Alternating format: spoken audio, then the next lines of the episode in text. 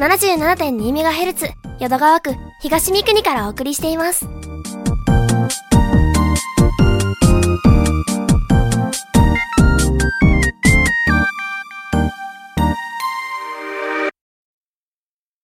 FM 姫さん4周年おめでとうございます。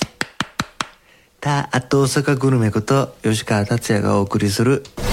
どっかうまい店知ってる？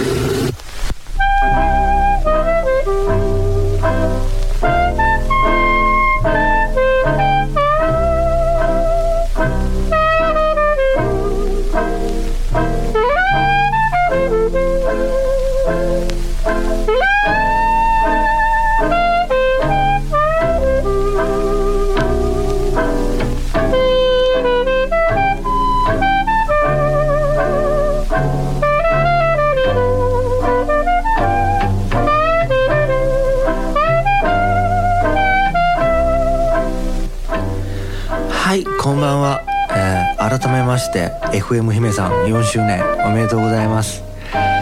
えー6日の土曜日に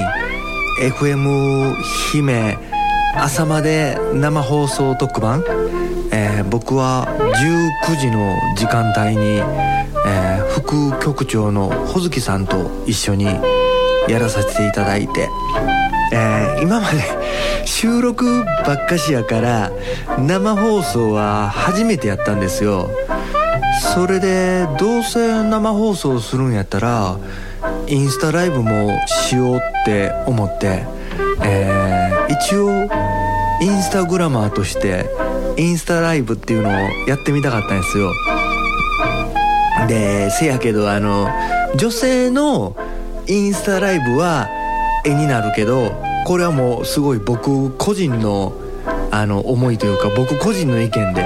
えー僕はねあのたまに たまに見かけるおっさん一人のインスタライブっていうのはちょっとどやねんっていうのがあってであの何やろな引き気味で映ってるんやったらまだええっていうかあのインスタのストーリーで一番左が今インスタライブをやってるっていうとこじゃないですか。で何気にこう押してもうたらあのおっさんのドアップとかこうバーンって映ったりとかしてあんまりええもんじゃないし ないなって思って、えーそれで視聴者が何人かとかいたらもう俺いつもすぐ逃げるんですけどゼロとかで俺が入ったことでこうぼーっと待ってるおっさんもちょっとおみたいな感じの顔になって えー、何やろ。あのこうあれ何？まだ俺したことないからちょっと分かんないんですけど「いらっしゃい」みたいなこう手を振るスタンプみたいなあんなんされたらもう無言で逃げにくいじゃないですか。こうお互いフォローしてる人とかやったりとかしたら。えーだから言うてなかなか誰かとする機会とかもないしなとかって思ってて。で初めての生放送であのテーブルの上に三脚を立てて同時にインスタライブをしたんですけど、えーよくよく考えたら初めての生放送でそんなインスタライブをする余裕があるかっていう話なんやけど、えーそれで、えー前もってストーリーとかでいついつやりますとか告知はせなあかんやんね やっぱり。あのそんな何十万人とかいるような芸能人とかじゃないから、えーそんなんも深く考えてなかったからあの FM 姫のパーソナリティのグループ LINE みたいなのがあってで今回の4周年記念放送で、えー飛び入り歓迎ですみたいな感じでで俺もちょっとその日の夜にあの知り合いで美容師さんで仕事が終わってから飲みましょうみたいな、えー予定が入っててだから時間帯で、えー特番は6時からスタートなんかなでトップバッターはやっぱり局長が、えー4周年にあたって今までの姫の歴史や思いを語るっていう番組でしょさすがにそこに、あの、俺ちょっと遅い時間は用事あるんで、そこに入れてくださいは言えないじゃないですか。で、あの、その次の、ほずきさんの時間帯に入れていただいて、えー、その時にグループ LINE で、あの、夜遅くは予定があるので、19時のほずきさんとこう寄せていただいていいですか？みたいな感じで、えー、打って、で、OK ですよ、みたいな感じで、えー、じゃあ、ここで、えー、前々からやりたかったインスタライブやと、かっこいいじゃないですか、なんかこう、あの、放送局のスタジオからのライブって。あの、部屋でおっさん一人缶ビール片手にやってるようなインスタライブだけは絶対したくなかったから、お、これはいいぞ、みたいな、ちょうどいいやんけ、みたいな感じで。で、そのグループ LINE で、ほずきさんに OK をいただいて、それでグループ LINE に書いたんですよ。あの、同時にインスタライブを中継でしようと思ってます、言うて。で、あの、もう冗談ですよ。冗談で、あの、ちなみに俺は、自慢じゃないけど、インスタフォロワーが1万人、1万2千人、えー、以上いるんで、あの、小月さんメイクバッチリ決めといてくださいよ、みたいなことを書いたんですよ。で、あの、そうやって書いたら、それに対して、まだお会いしたことないパーソナリティの方から、えー、それに反応していただいて、すごいじゃないですか、みたいな。当日は盛り上がりますね、的なことを書いてくれてはって、えー、で、まあ、三脚を立てて、放送を終えて、で、全然放送中は俺必死やったから、もう完全にインスタライブの方はほったらかしで、えー、まあまあほんで、その自分のスマホで撮ってるから、なかなか、あの、見れないし、三脚立ててちょっと離れたところに置いてるから、えー、そんなんで終わって、楽屋で少し雑談して、で、車で行ったんで、車乗った時に、えー、放送中全然見れてなかったから、ちょっと車乗ってから、どんなんやったんかなとかって思って、あの、アーカイブっていうんですかね。その時の映像が見れるんですよ。えー、けどそのアーカイブにはコメントとか、あのー、今何人見てるかとか出ないんですよ。あの、人のとか見てたら、ね、あの、なんですか、コメントがこう、下からバーって上に上がってったりとか、画面の端っことかに、今何人見てますとか出てるじゃないですか。けど、あの、アーカイブはそんな何にもなくて、もうほんまのその時の映像だけみたいな感じで。で、あの、インサイトっていうのがあって、誰がどんなコメントを書いてくれてるかとかは見れないんですけど、コメントが何個あったかとか、マックスで何人見に来てくれてたかっていう数字だけは出てるんですよ。で、それであの、コメント数は28ありました。ただどんなことが書いてあったかとか見れないんで、もうただ数字だけなんですよ。これ見れるようにしてくれてたらいいですのにね。あの、俺だけじゃなくって、インスタライブとかでも必死に喋ってたりとかしてたら、こうコメントもビューって流れてもうたら、ね、なかなか見れないし、えー、それと、ピーク時の視聴者数がね、あの、俺、FM 姫のグループ LINE で、俺、フォロワー1万2000人いるんで、ほずきさん、メイクバチッとしといた方がいいっすよ、みたいな、一びったことを言っといて、えー、ピーク時、視聴者数13人でした。もう、この数字見た時ちょっとブルって寒気してんけど、えー、今このインサイトっていうのはまだ見れるんで、それを見ながら話してるんですけど、で、アクションを実行したアカウント、えー、ライブ時に、あの、ハートマークかなんかこう押してくれはったんかなそれが9人。だから、もし、あの、次するときは、前もってストーリーとかでちゃんと告知をするんで、あの、俺の1万2000人のフォロワーさん、次、次回いつするかちょっとわかんないですけど、あの、その時はよろしくお願いします。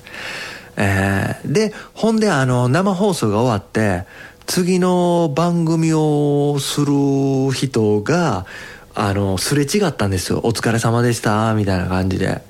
で、その時、俺ちょっと初めてな方やったんですけど、その人があの、ほずきさんとすれ違う時に、あの、ほずきさんになんか言うてはったもんね。あの、あれ？今日は化粧濃いやんやったかな口紅の色が濃いやんやったかななんかそんなに言うて。だからその時に俺分かってああちゃんとそのグループ LINE で言うちょっと冗談で言うたことちゃんとしてくれてはったんや思って。申し訳ないな思ってあの穂月さん大口叩いてすいませんでした。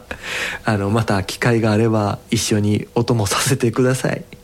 えー、そんなんで僕は19時から1時間の生放送を終えて10分か15分ぐらい楽屋でちょっとあの局長とかと雑談して、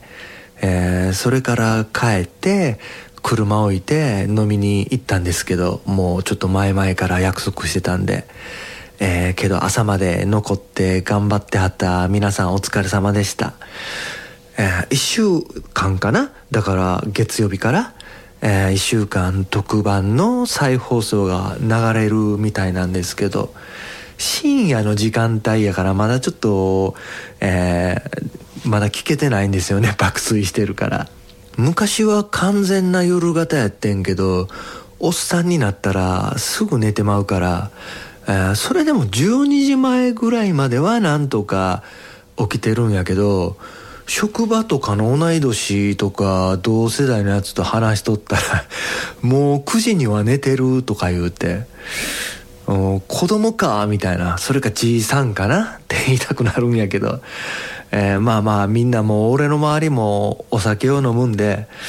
飲んだらやっぱりあの昼間に仕事してて頑張ってるし疲れもあるしチーンってなるなっていうのはわかるんやけどあと、一応グルメ情報もちょろっとだけ挟んどこうかなって思うんですけど、プチグルメ情報。あの、これ俺、ミニストップで買ったんですけど、ミニストップだけなんですかね？ちょっとお酒と他のコンビニとか行っても見当たらへんし、俺基本菓子パンとかそういうのあんま好きじゃないんやけど、あの、スーパーとか行った時もちょっとこう見たりするんやけど、まだ見つかってないんですよね。えー、もしどっかで売ってるのを見つけたら、えー、買ってみてください。あの、本気のメロンパンっていうのがあって、ちょっとミニストップに行った時にあの、小腹減ったんで、コーヒーと、その、俺めったに菓子パンとかそういうの買わへんねんけど、あの、本気のメロンパンっていうちょっとタイトルにそそられて買ったんですけど、ほなもう飛び上がるぐらい美味しくて、なんか俺多分これ流行るんちゃうんかなっていうか、もう流行ってんのかなもしかしたら知らんだけで。あの、今日もその買ったミンストップに、それ星さんに寄ったんですけど、売り切れとって、えー、本気のメロンパン、もし見つけたら一度食べてみてください。ほんますごい美味しいんで。はい。それでは後半に行く前によければ僕のインスタグラム、ツイッターなどフォローしてください。添右衛門町の六宮ってラーメン屋さんで僕のインスタグラムを見てきましたといえば好きなラーメンが半額になったりします。えー、インスタグラム、ツイッターでダー・アット大阪グルメと検索してもらえれば出てくると思います。ひらがなでた、アットマーク、漢字で大阪、カタカナでグルメ、ダ・アット大阪グルメです。インスタグラムは2、3日おきに大阪の飲食店さんを中心に紹介しています。ツイッターの方もおすすめの飲食店の画像とポイントを箇条書きで書くスタイルでやってます。えー、ツイッターの方はなかなかフォロワーさんが伸びないんですよね。だもんで、あの、よろしくお願いします。あと、Yahoo Japan でグルメ記事も書いてます。Yahoo でダ・アット大阪グルメと検索してもらえれば一番上に出てきますので、ぜひフォローボタンをポチッとよろしくお願いします。ちょっとご近所さんに僕と同じグルメ情報を Yahoo で書いてる人がいて、えー、その人がフォロワー数2000何百人で、で僕はまだ200何十人とかなんでちょっと頑張ってぶち抜きたいなと思ってますんで、えー、よろしくお願いします。それでは後半はゲストのコーナーです。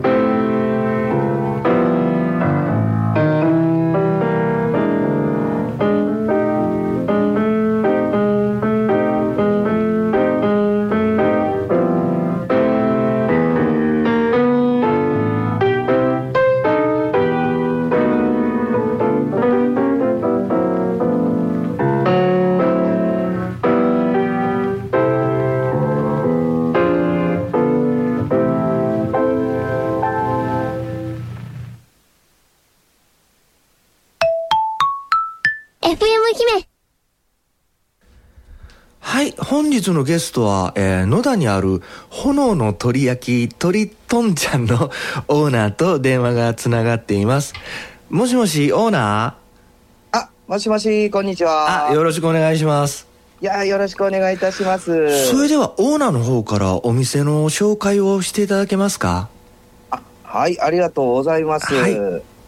はい、当店はですね、炭火七輪で新鮮な鶏肉を召し上がっていただける鶏焼き専門店となっております。名物の炎の地鶏焼きですね。こちらはお客様の目の前で豪快に炎を上げて焼き上げていただける炭火炙り焼きとなっておりまして、まあ、ただ鶏を焼いて食べていただくだけではなく、パフォーマンスとしても楽しんでいただけるお料理となっております。これあの僕インスタグラムの方に書いてて超失礼なんですけど、あの結構美味しいお店ってお店の外見とか外から見た感じでなんとなくここは美味しい店やぞとかってなんとなくわかる あの、はい。オーラというかなんかそういうのが結構あの当たる確率とかも高いんですけどはい。それがなんかええ意味で裏切られたというかあの 店、ま、そうですね。我慢はなんかもうほんま普通のどこにでもある町中華みたいな感じのお店っていうんですかね。ただもうもうはい。出てきたのが全部美味しかったですあありがとうございます。はい。本当にね、あの、はい。メイン通りから、やっぱりちょっとね、細い路地を入ってくるので、はい。まあ、よくね、お客様からも、あ、こんなところに店あったんですねっていうのは、あの、お伺いするんですよ。けどあの駅からはねダッシュで走ったらダッシュやったらえ30秒ぐらいとかですかね 降りて。もう、本当にもう降りてすぐ目の前にあそうですよね。だから、はい。い、やだから僕もあの行く前にちょっとグーグルレビューとか見たらなんか地元しか分からん筋やみたいな感じのこと書いてたから。そうですね、はい。だからあのちょっと迷う覚悟で行ったんですけど、はい。うん行ったらあの出てもうほんま駅出てこうパッとこう首左に巻いたら看板見えたからもうすぐ分かったし。そうですね、看板を上げさせていただいてますので、はい。はい。なんか僕行った日雨の日やったけどもうあの傘を差すこともなくそのまま小走りで、行けるような感じやったんで。もう本当、徒歩数秒でさせていただいてますね。あの、はい。ほんまなんやろな。あのまあ鶏の刺身最初に出していただいて、はい。まあまああの他の焼き鳥屋さんとかでも出てきてる鶏の刺身も美味しいしまあまあ鶏の刺身は美味しいの当たり前やろうって感じでその次はいいただいたのがあの九州餃子そうですね、はい。僕あの聞いてる人僕と同じ想像すると思うんやけど別に九州餃子言ってもあの明太子がこう乗っかってるとか、ね餃餃子のあんがあの豚骨スープの味とかそういうわけでもないんですよねそういうわけではないですね。こちらのお料理はですね、はい九州の方からあの直送させていただいておりまして、はいはい。で、さらにですね、その、タレですかね、餃子のタレをですね、はい。こちらの九州の調味料を使って、当店ではい。全てブレンドして手作りさせて、はい。出していただい、出させていただいてるので、はい。まあまあ、見た目はもう本当に普通の餃子たに見えるかなとそう。なんですよ。九州餃子がどんなの出てくるんかなとか思ってたら、い。ただただ普通に美味しい餃子で まあまああのこれも焼き方とかあるんやろうけど言うたら餃子の作ってる会社がすごいって感じで。そうです、そうです。で、はい。あの鳥の刺身も鳥さんが偉いぞみたいな感じで。はいはい。はいねあのベタ褒めタイムは今からあの始まるんですけどこの次のメニューぐらいがこの鳥とんちゃんのこの魅力がどんどん出てくるというか、はい。あの店名の頭についてる炎の鳥焼き。はい。あの地鶏を炭火七輪で炎こうそうですね。揚げて、あれ僕動画を撮るからお店の人に焼いてもらったんですけど本当は自分で焼くんですかね、お客さんが。そうですね。あの、初めての方とかですと、こちらでお焼きさせていただくこともできますし、はいまあそのインスタを見て、これをちょっとやってみたいっていうことで来られる方もいてますので、はいはい。まあそういう方にはその焼き方の説明とかさせていただいて、はいまあお客様自身でバッと上げて、炎を上げて楽しんでいただくことができるっていうことですね。焼いてる時もえー香ばしい香りしてくるしそうですね。食べてたら地鶏やからねあのブリンブリンの噛み応えではい。味も濃厚ですやんか、はい。あああれは美味しかったですねまああれね、パフォーマンスとしてできるっていうのはやっぱりね、あの、なかなかないと思いますので。そうあの結構あのインスタで話題になってるとこ炎がバッて上がるとこや言うても結局炎がこう映えるだけで食べたら別に普通っていうのが多いんやけど。あの、しっかりと地鶏でブリンブリンのね噛み応えで美味しくて、はい。あのビールにもあって最高でしたありがとうございますあ。とこれも僕インスタに書いたんですがあの生ビールの蒸気キンキンに冷やしてくれてますやんかあもちろんですね。あれもう俺好きなんですよ。でああの冷やしてくれてるお店でもあのおかわりしたら2杯目3杯目は普通のジョッキで出てきたりとかするんですけああ、などるほど、なるほど。常にはいはいはいキンキンやからそれもまた嬉しくてそうですね。うちは、お店のキャパに対しては、かなり大きめのジョッキクーラーを、あの、使わせてもらってますのであだから、スペースに余裕があるんですね。そうですね。なので、まあ、ある程度、まあ、満席になっても、はい、2杯目、3杯目、冷たいのを出す出させてもらえるかなと。そういうことかいや、は俺今まで聞いたことなかったんけどなんで2杯目3杯目になったら普通のグラスで出しはんねやろうとか思って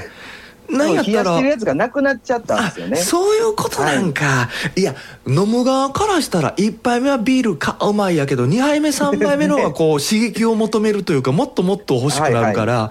冷えててほしいのに、なんでか、はい。あそういう理由やったんですね。そうですね。あと最後あのラスボスきなこ豚のしゃぶしゃぶ鍋、もそうですね。思い出しただけでだけで出るぐらい美味しかったありがとうございます。うん、あの焼肉とかのシャトーブリアンとかええ肉とかで美味しくてこう肉食べながら目つぶってうまいなあ思って幸せ感じるっていうことはあるんですけどはい。俺まさか豚さんでやってまうとは思わんかったみたいあなりがとうございます。であのほんまやったらこれって地味な脇役になるんやけどあの、はい。ポン酢がめちゃめちゃうまいんですよね。そうなんですよ。うちはですね、そのきなこ豚しゃぶ鍋っていうのも、まあ一応隠れ名物としてはい。ありまして、はい。で、もともとお店の依頼がですね、鶏とんちゃんということで、鶏と豚なんです。そうですね。はいはい。はい。鶏とんっていうことで、そのとんっていうのがうちで扱わせていただいているきなこ豚のお鍋っていうことになっておりまして、はいまあ本来であれば、お冬限定とかで出そうかなと思ったんですけど、ちょっと食べたいっていう声が多くて、ああいやまあ今からのシーズンをやっていこうかなと。クーラー効いた部屋で鍋ハフハフしながら食べるのうまいしね美味しいんですよね。そうですよねあの寒い冬にこたつに入ってアイスクリーム食べるのも結構うまいし そうです、そうです。その感覚いです、やでも結構あれはいいもうあのそらもう俺鶏刺しもうまいとかねあの、餃子もうまいとか言うたけど最後のあのしゃぶしゃぶはほら鍋は最高でしたよ。ありがとうございます。あれはね、結構ファンの方が多くて、ね、はい。しゃぶしゃぶや餃子やないみたいなあの最後こううまさの記憶をポン酢が全部持ってったからね そう。あのええやら悪いやらの話やねんけどポン酢が最後全部俺の記憶を持ってくかみたいなねそうなんですよ。あの、ポン酢も、あの、九州の調味料をすべてブレンドして、はい実はあの、味の由来はちゃんとありまして、はいあの、僕がですね、当園の方がですね、宮崎県の都城の方で、はい。まあ、料亭をやられてるんですけれども、で、こちらに、まあ、ちょっと今お亡くなりにな、お亡くなりになっちゃったんですけども、はい。まあ、神の舌を持つって言われてるね、まあ。はあママさんがいてはいまして、はいはい。で、その方がですね、あの、家庭料理の一環として作ったポン酢があれなんですよ。はあ別にその料亭で出すとかじゃなくって、出すとかではなく、はい。ただ家でポン酢を作るっていうだけでオリジナルで作ったポン酢があれでして、はい。あのレシピをそのまま私がいただいてですね、こちらで出させていただいてるんですよ。あもうその料亭とかじゃなくてほんまの隠れたこう名名物名そうなんですよ。はい。あれは通販のあのセットとかでこう鍋セットとか買ったらついてるようなあの四角い入れ物とかでいい入れて売っても全然ええんちゃいます？お店とかで。いや、それはね、結構言われます。売ってほしいですって言われるんで、はいまあ一時期販売とかもちっちゃいサイズでやってたんですけれども、はい。まあ何せその皆様がポン酢を食べたい時期と、まあこっち側での消費の時期が重なってしまって、何分手作りで追いつかないんですよね。ああそうなんや。ねあれを。そうなんですよ。だ。からあの鶴僕鶴橋よく行くんですけどそこなんか結構、はい。あのポン酢の自動販売機とかよく見るんですけど、はいはい。だ。からあんなんとかであったらええのになとか思って、ああ、そうですね。間に合わないんやね、間に合わないんですよ。だから言うてなんか業者とかに任して大量生産とかなったらまたこれちょっと味が変わったりとかそうなんですよ。味がね変わっちゃってあー。まあそもそもなんかね1週間ちょっとこう寝かせるみたいな工程とかもあったりするんで。はいはい。はい、そういうのが入ってくると、なかなかね、売り切れました、じゃあすぐにっていうわけにはいかないんですよ、ね。じゃあもう今のところはとりあえず店に来いいうことやね。そうですね。ぜひ来ていただければと思ってます。であのオーナーいつもこれゲストの方にあの、はい。聞いてることなんですけど、はい。どこか他におすすめの飲食店さんなんてありますか？あ、ありますよ。はい。はい。えっと、私自身ですね、やっぱりこの仕事柄ですね、はい。なかなかこう、ね、あの、よそに食べに行く機会っていうのが、そう難しかったりするそうです。はいはいはい。はい。営業時間はあれですしね。閉まっちゃってるところが多いんですけども、僕がですね、唯一よく行かせていただいてるお店がですね、まあ、食の福島駅の方ですね、メインのはいはいはい。福島駅になるんですけども、はい。そちらにある焼き豚専門店のはい。福島酒場っていうお店なんですけども、福島酒場。はいはいはい。まあ、そのままの通りのね、福島っていうところで福島酒場っていうふうにやられてるメインは立ち飲み屋さんになるんですけれども、はいはい、こちらがですね、この焼き豚ってなると、まだちょっと大阪ではそこまで浸透してない感じがあるじゃないですか。そうあの九州の人なんかトンちゃんトンちゃんとか言うてそうなんですね聞きますけどねははいいはいはい。だからまあ串に刺して出てくる焼き鳥ではなく串に刺して出てくる焼きはいはい豚っていう感じのイメージなんですけども、はいはいはいこちらがですね、あの珍しくて朝引き豚を使ってるんですね。へえ朝引き鳥やったら聞くけどね、はい、そうなんですよ。はい朝引き豚を使ってて、でも毎日ね、あの、市場にこう取りに行って、はいそれをさばいてってやってはるんですけども、まあ、これで何が食べれるかっていうと、名物のレバテキっていうのがありまして、はいこれはまあ言ったら肝ですよね。うーん肝を、まあ、ちょうどいい具合に炙って、はいこのネギがドバッと、そしてごま油ベースの、このね、タレがかかったやつを、もうこれがね、めちゃくちゃ美味しいんですよ。もうそれでキンキンのビールとかやったらもうねそうなんですよ。えはい。で、もう、立ち飲みメインということで、その店内のメニューもですね、500円セットとか、はあ。1000円セットとかっていう感じで、飲み物がついて、串もついたセットとかもあって、はい。はい。僕も、あの、しょっちゅう一人で行くんですけども、はいやっぱり一人で入りやすいっていうこともあって、皆さんその500円セット、1000円セットみたいな感じで、立ち飲みで飲まれてる方いますね。ああそれは絶対行きますありがとうございます。うわそれはもうほんまビンゴですねそうですね。やっぱね、レバーってなかなかね、あの、豚で、レアで食べれるってなったら、そね。そうですねちょっと臭みがあるようなイメージとかもあるんやけど、そうなんですよ。僕もやっぱりその焼き鳥が結構大好きなんですけど、はいまあ、そこをふらっと寄ってみて、焼き豚ってやっぱりちょっと、いや、臭いんじゃないのっていうイメージあったんですけど、はいいや、これはね、多分裏切ってもらえると思いますうね。おあのだから僕なんかそんな素人がその鶴橋であの、はい蒸し豚とか豚足っていうところにあの豚のてっちゃんとか、そういうのが売ってるから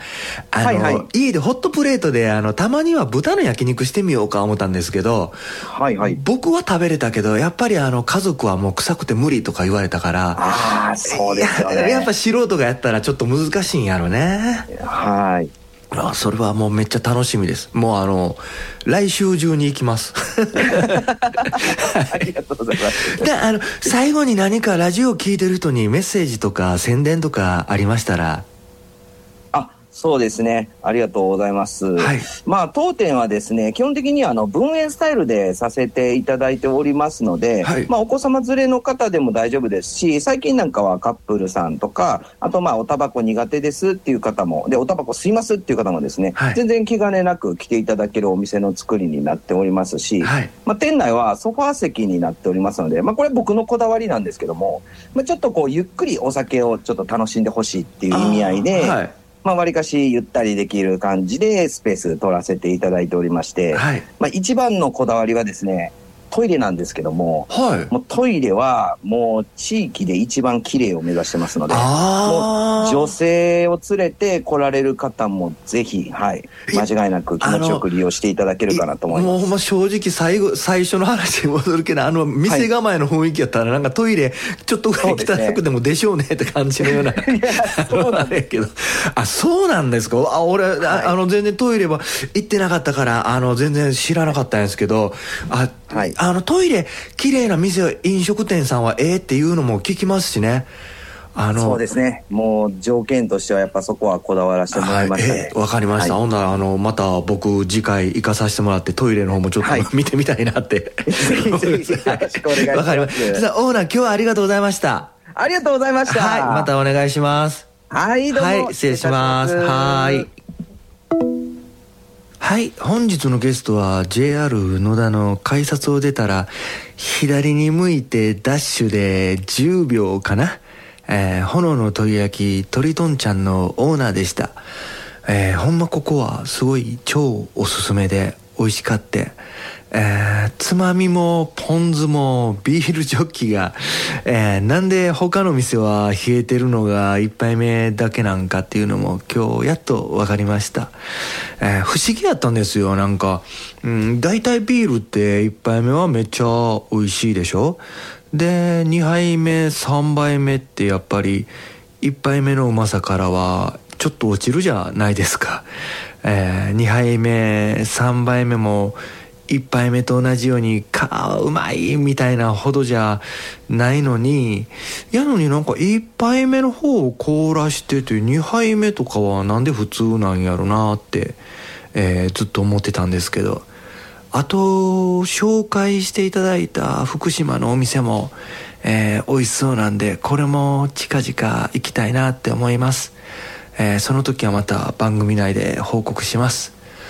はい、それでは今日はこれで終わりたいなと思います。えー、また水曜日タイミングが合えば聞いてください。バイバイ。